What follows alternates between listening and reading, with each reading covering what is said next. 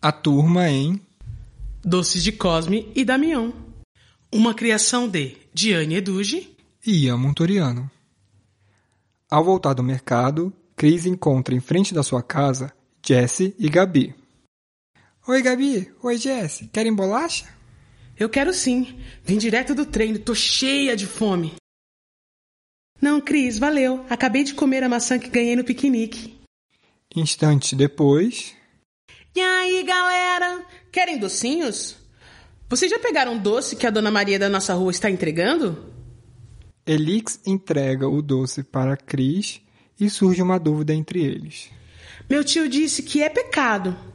Oxe, pegar doce é pecado? Como assim? Aff, isso é preconceito. Todo ano minha mãe me leva para pegar doces.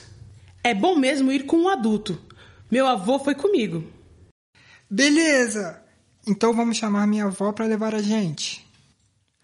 Minutos depois, acompanhados de Dona Vilma, as crianças vão para a casa de Dona Maria.